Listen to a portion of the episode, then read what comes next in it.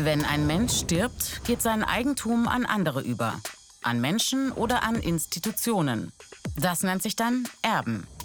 Es ist in Deutschland von der Verfassung geschützt und rechtlich genau geregelt. Wenn im Testament oder im Erbvertrag nichts anderes drinsteht, erben in der Regel die Ehepartnerinnen und die Kinder. Gibt es keine Erbinnen, dann übernimmt der Staat das Erbe, ob Schulden oder Vermögen. Grundsätzlich muss jede Erbin eine Erbschaftssteuer an den Staat zahlen. Ganz egal, ob sie oder er Geld, ein Haus, ein Unternehmen oder eine Sache erbt. Wie viel zu zahlen ist, hängt vom Wert der Erbschaft ab.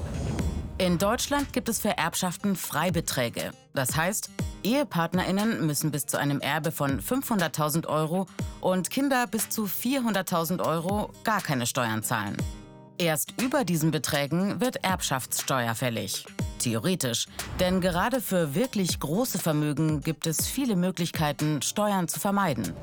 Wie viel jedes Jahr in Deutschland vererbt wird, kann man nicht genau sagen. Geschätzt wird zwischen 200 und 400 Milliarden Euro pro Jahr. Und die Erbsummen steigen.